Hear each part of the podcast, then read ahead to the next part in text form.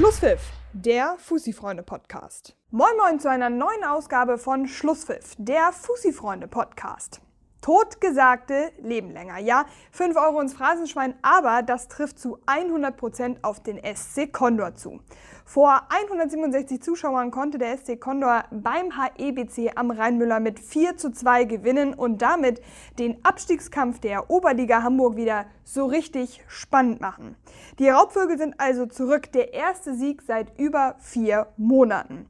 70 Minuten lang war Condor klar überlegen, war willig, griffiger und zeigte sich der Situation des Abstiegskampfes so richtig bewusst.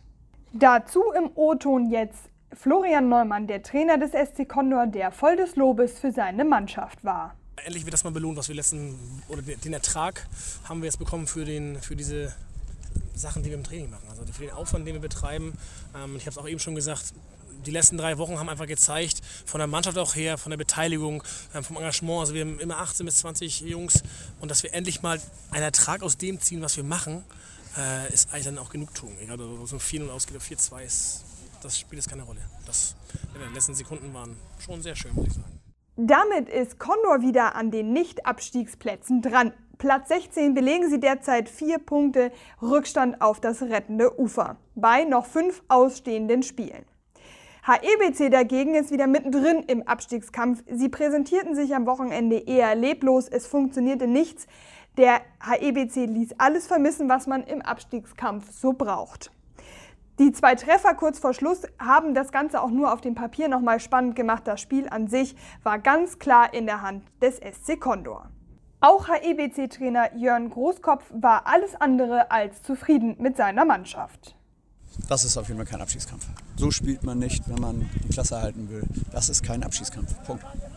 Das, was wir heute gezeigt haben, phasenweise, das war schon unterirdisch und das darf man so nicht machen.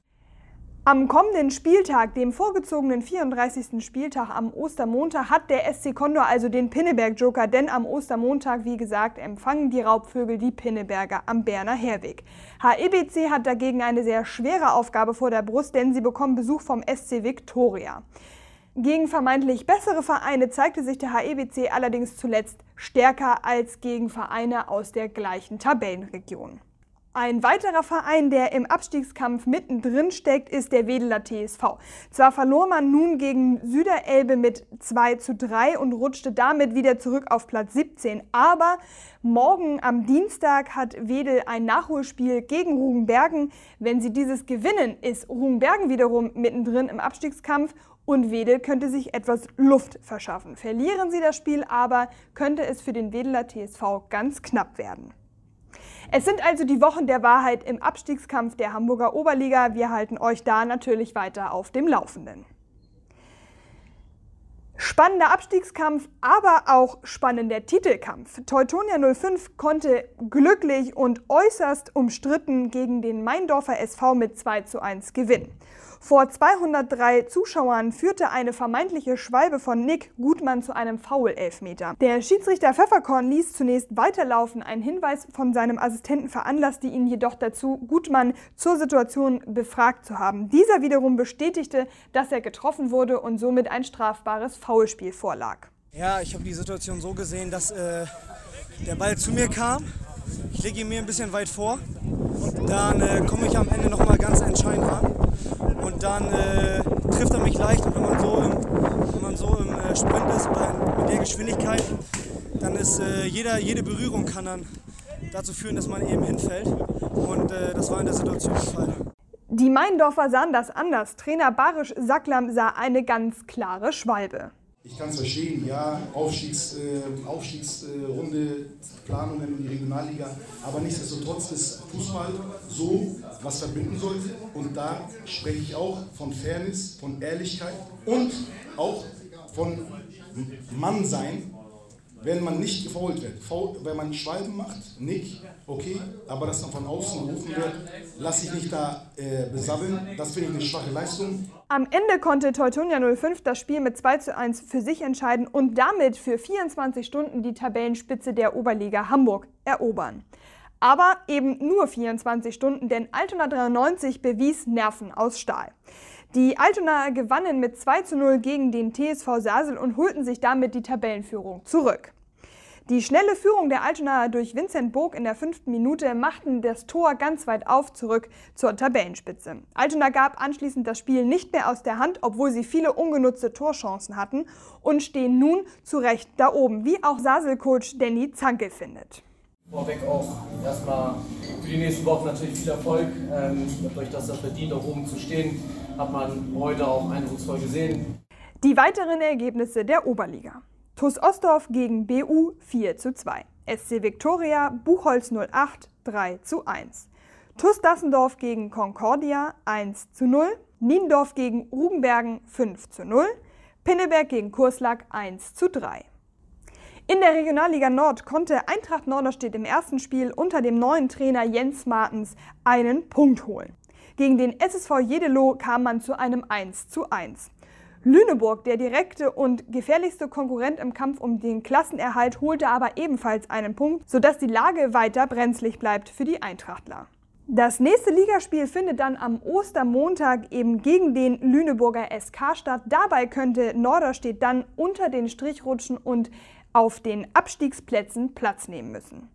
In der Landesliga Harmonia konnte der HSV 3 einen überzeugenden Sieg beim Niendorfer TSV 2 landen. Mit 5 zu 2 setzte man sich durch und kam damit dem Titel immer näher. Im nächsten Spiel muss der HSV 3 dann gegen SC Sternschanze ran. Der USC Paloma konnte mit einem glanzlosen Sieg gegen Nikola Tesla nachziehen. 2 zu 1 gewannen die Tauben gegen Tesla. Dadurch schob sich Paloma wieder auf 5 Punkte an den HSV 3 heran. Die weiteren Ergebnisse der Landesliga Harmonia. FC Elmshorn gegen SC Nienstedten 0 zu 7. Harburger TB gegen Tura Haagsheide 0 zu 3. SC Sternschanze gegen Skala 1 zu 1. Eintracht Lokstedt gegen FC Türkei 1 zu 5. SV Eidelstedt gegen Union Tornisch 1 zu 4. SSV Ranzau gegen SV Halzenbeek-Relling 0 zu 0. Ein kleiner Nachtrag zur Partie Eintracht Lokstedt gegen FC Türkei. Nach unseren Informationen läuft dort ein Protest von Eintracht Lokstedt gegen das Ergebnis dieser Partie. Wir halten euch da natürlich auf dem Laufenden und bleiben für euch dran. Auch in der Landesliga Hansa tut sich was im Titelkampf. Der Bramfelder SV konnte einen Kantersieg gegen den Club Kosovar feiern und mit 9 zu 3 gewinnen. Damit steht der Bramfelder SV weiter an der Tabellenspitze. Aber Ham United hatte die passende Antwort auf den Bramfelder Kantersieg. Nach dem 1-0-Sieg gegen den SV Alten Gamme ist Ham United weiterhin nur einen Punkt hinter dem BSV. Damit ist die Meisterschaft in der Landesliga Hansa weiter offen.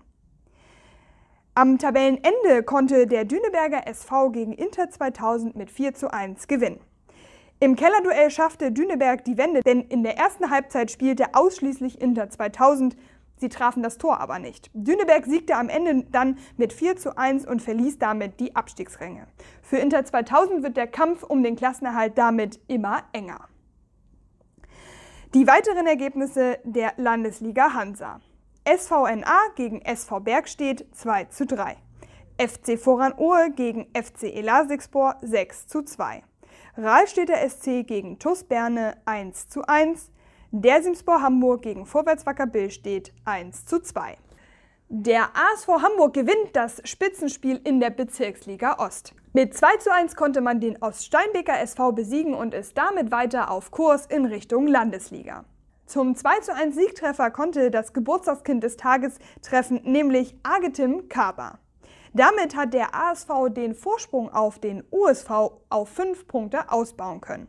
Somit ist volle Kraft in Richtung Aufstieg und Meisterschaft für den ASV an der Tagesordnung.